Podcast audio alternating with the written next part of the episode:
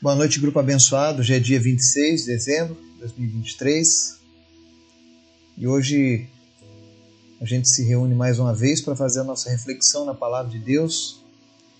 E hoje nós vamos fazer uma leitura na segunda carta aos Tessalonicenses, no capítulo 2, que fala acerca da vinda do Anticristo e da segunda vinda de Jesus. Talvez você esteja se perguntando qual é o motivo de uma leitura dessas em pleno dia 26. Bom, todos os dias são uma oportunidade que nós temos de ter um encontro com Jesus, de celebrar Jesus, de honrar a Jesus. Ele continua sendo Rei e Senhor, hoje, amanhã e sempre. Você vai ver na leitura de hoje a importância de termos esse posicionamento diante de Deus, amém? Mas antes da gente fazer a leitura, eu quero convidar você que nos acompanha para estar orando também, intercedendo pelos pedidos do grupo, pelas nossas famílias, pela nossa nação, pelas nações aonde chega esse estudo, amém? Senhor, nós queremos te louvar e te agradecer por mais um dia em que o Senhor cumpriu a tua vontade. Se nós estamos aqui nesse momento é porque a tua graça tem nos dado, Senhor, o privilégio e a oportunidade de ouvirmos a tua voz, de buscarmos a tua palavra. Te apresento, Senhor Jesus, cada vida, cada pessoa que está orando, que está ouvindo essa mensagem. Eu não sei como é que está o coração dessas pessoas, mas tu sabes. Visita cada uma delas, responde essas orações, fala a cada coração, traz paz, aumenta a fé dessa pessoa através da tua palavra. E concede a ela, Deus, um recomeço. Concede a ela cura. Concede a ela ânimo. Concede a essas pessoas esperança, Pai. Espírito Santo, nós queremos te convidar a visitar cada pessoa que está enferma nesse momento, que está nos ouvindo. Vem repreendendo toda a virose, todo problema muscular, problemas de circulação, câncer. Nós repreendemos todas as enfermidades agora em nome de Jesus. Te apresento em especial a vida da dona Ivani Madureira. Nós oramos e repreendemos esse câncer na vida da Ivani. Senhor, em nome de Jesus, cura ela. Que esse câncer retroceda e que ela seja sarada em nome de Jesus. Visita também a Rose, Fortalece ela, Deus, nesse período pós-operatório. Em nome de Jesus, restabelece o organismo dela. Eu dou ordem agora a qualquer órgão que porventura não esteja funcionando da maneira que deveria, em nome de Jesus. Órgãos ressuscitem agora. Comecem a trabalhar, comecem a fazer aquilo que vocês foram criados para fazer. Em nome de Jesus. Que todo o sistema imunológico da Rose seja restabelecido também, Pai e que esse câncer nunca mais volte em nome de Jesus. Eu oro também pela vida da Luísa, da Cecília. Coloca essas crianças em tuas mãos, Jesus. E eu peço no nome de Jesus que toda enfermidade deixe elas agora, que elas sejam curadas. Em nome de Jesus, que tudo aquilo que estava produzindo células cancerígenas seja revertido agora e comece a produzir células sadias. Nós damos ordem à medula, medula, seja restaurada agora em nome de Jesus. Câncer, sai dessas vidas agora, no nome de Jesus. Visita agora, Deus, pessoas com câncer. E não importa o estágio desse câncer, nós oramos agora para que as pessoas sejam curadas, que tumores desapareçam, caroços desapareçam agora em nome de Jesus. Visita também, Deus, a vida do Legacy. Jesus, cura essa criança. Completa a tua obra na vida dele. Visita também a Tiffany. Sopra fôlego de vida sobre ela. A cada dia, Pai, em nome de Jesus. Espírito Santo, nós colocamos cada uma dessas vidas em tuas mãos, porque é do Senhor que vem a cura, é do Senhor que vem a salvação. E nós cremos, Pai, que o Senhor vai fazer o teu milagre na vida dessas pessoas. Fortalece a vida da Nadesca, do Claudir. Visita também a tia Maria. Em nome de Jesus, Senhor, que ela possa ser completamente sarada e curada. Em nome de Jesus, fortalece a saúde dela. Nós abençoamos a vida dela. Nós declaramos cura no nome de Jesus. Visita também a Patrícia. Fortalece a fé dela. Que a cada dia, Deus, ela possa ter um encontro contigo, Pai.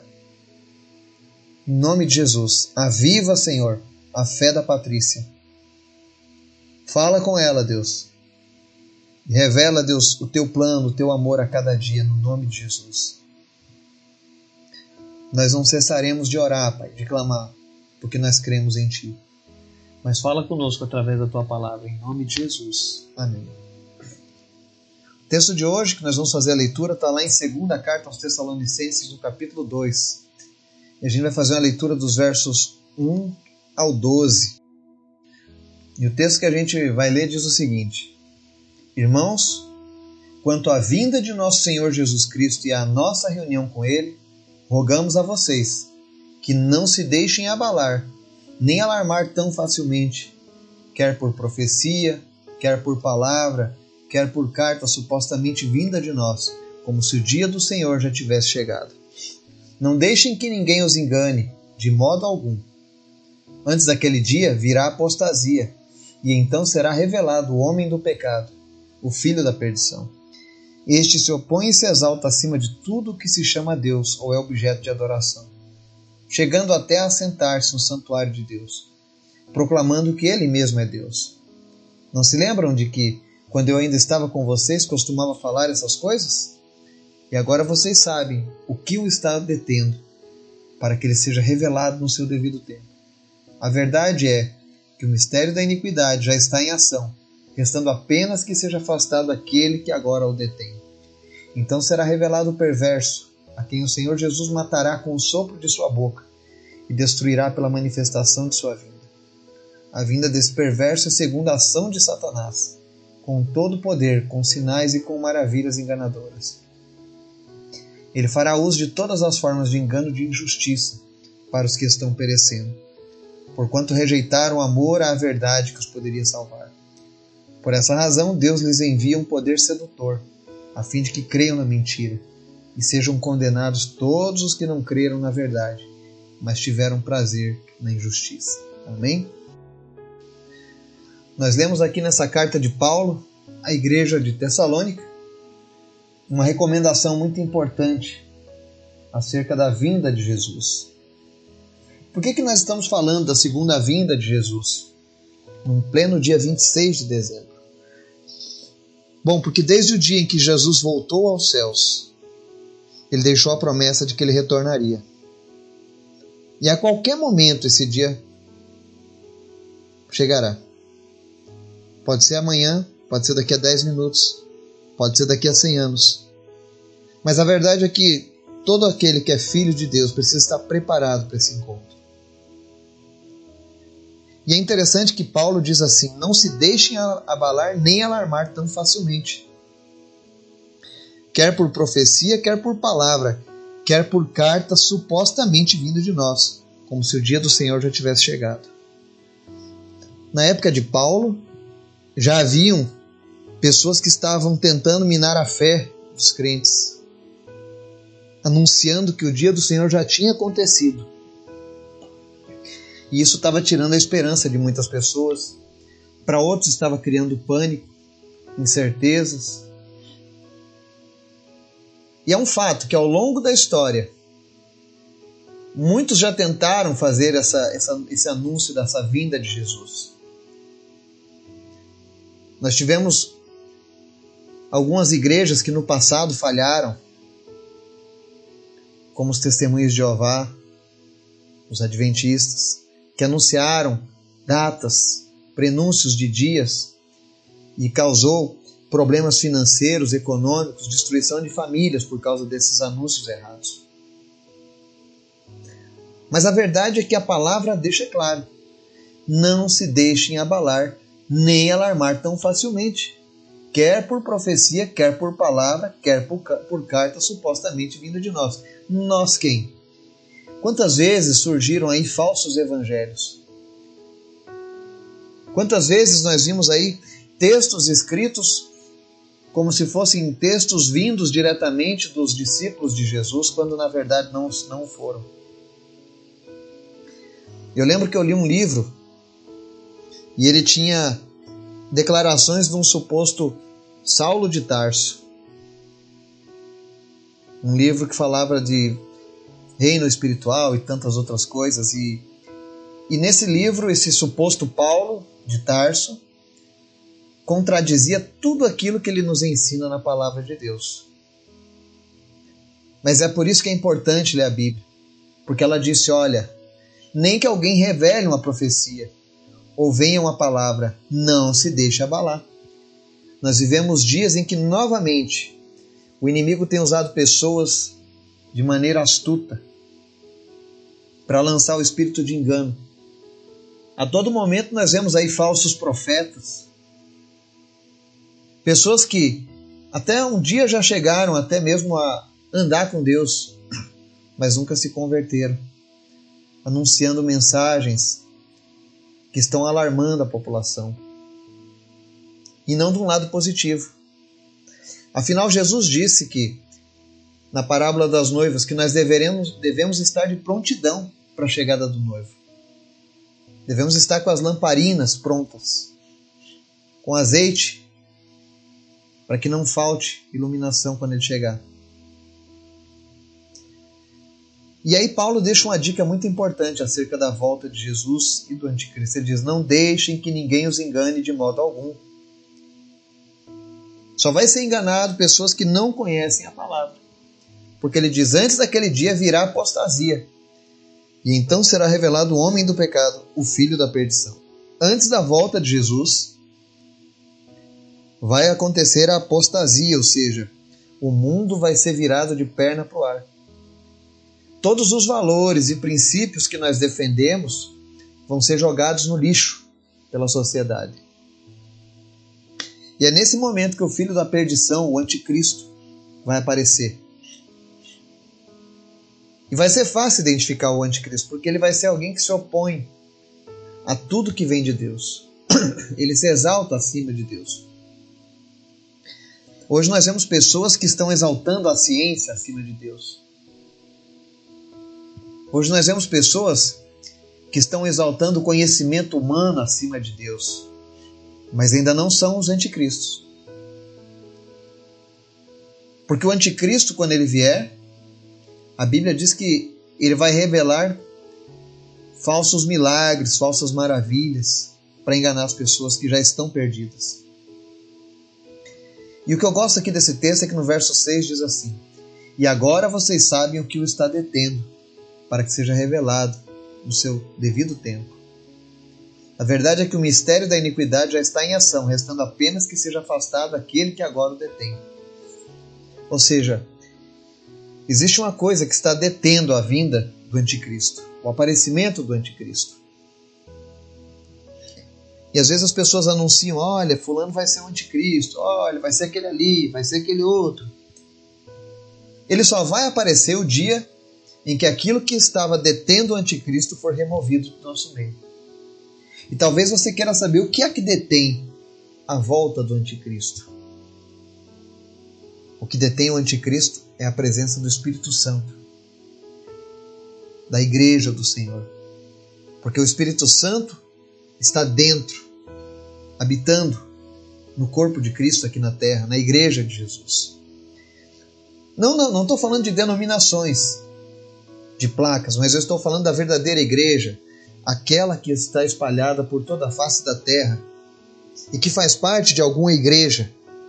São aqueles que foram comprados pelo sangue do Cordeiro, aqueles que abriram mão de suas vidas para viver a vontade do Senhor. Essa é a verdadeira igreja. E eles possuem o verdadeiro Espírito, que é o Espírito do Senhor. E o anticristo ele não pode ser revelado enquanto o Espírito Santo estiver andando e agindo aqui na terra. Por que isso? Jesus disse: enquanto o evangelho não for pregado para todas as nações, eu não voltarei. Jesus não vai se passar por injusto. É por isso que ele nos capacita como seus pés, como suas mãos, como sua boca, para levar a mensagem do Evangelho. Nós estamos vivendo um tempo em que o mistério da iniquidade já está em ação. Satanás já está preparando a volta, a vinda do anticristo. Há séculos. Se você olhar os sinais que estão acontecendo, você vê que a iniquidade já está em ação. Nós vemos que, vemos que essa apostasia que o apóstolo Paulo fala não está tão distante. Hoje é muito comum as imoralidades sexuais. Hoje está sendo um, um, um fato comum falarem sobre a matança de bebês. Hoje está sendo um fato muito comum as pessoas deturparem os valores do casamento e tantas outras maldades que estão fazendo. Então não está longe do, do tempo da apostasia chegar. Nós já vemos a apostasia tomando conta de nações inteiras. Mas existem ainda pessoas que são fiéis a Deus, que possuem o Espírito Santo e que estão cumprindo aquele propósito que Jesus falou: pregue o Evangelho a toda criatura. Mas vai chegar um tempo, assim que o Evangelho for anunciado a todos os povos e nações, e faltam poucos, segundo estudos, faltam 123 nações a serem alcançadas com a palavra de Deus. E quando essas 123 forem alcançadas por completo, ocorrerá a retirada do Espírito Santo e, a, e o aparecimento do Filho do pecado, da perdição, do Anticristo. Só que a Bíblia também relata que, apesar de terrível, quando ele for revelado, Jesus vai matar ele com o sopro da boca dele. Jesus destruirá ele na manifestação de sua segunda vinda. O verso 9 diz que a vinda do perverso é a segunda ação de Satanás com todo o poder, com sinais e com maravilhas enganadoras. Fique atento. Essas coisas já estão aparecendo, eles estão se preparando. A Bíblia diz que ele vai fazer uso de todas as formas de engano e de injustiça para os que estão perecendo, porquanto rejeitaram o amor à verdade que os poderia salvar. Só quem vai ser prejudicado com a vinda do anticristo. E essa é uma pergunta que as pessoas fazem. E os inocentes? Bom, não haverá ninguém inocente naquele dia. Porque aqueles que ficarem nessa terra para a volta do anticristo serão aqueles que rejeitaram o amor à verdade que os poderia salvar. Hoje nós vivemos um tempo da graça.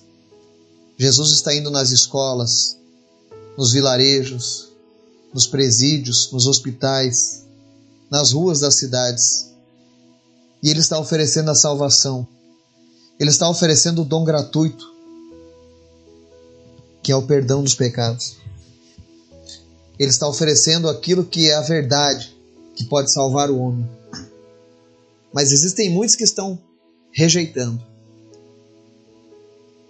E quando chegar a volta do anticristo, quando ele vier para esse mundo, aqueles que rejeitaram a Cristo serão enganados de todas as formas. O verso 11 diz que Deus vai enviar um poder sedutor para que eles creiam na mentira.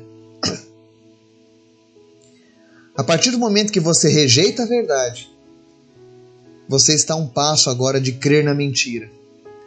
E o problema de crer na mentira está lá no verso 12. Diz assim: E sejam condenados todos os que não creram na verdade, mas tiveram prazer na injustiça. Não se engane. Deus não vai punir inocentes. Mas Deus vai punir aqueles que rejeitaram a maior prova de amor que a humanidade já viu. Aqueles que rejeitaram o sangue derramado do Cordeiro Santo de Deus. Aqueles que, mesmo sabendo que Jesus foi açoitado, humilhado, eles rejeitaram aquele amor.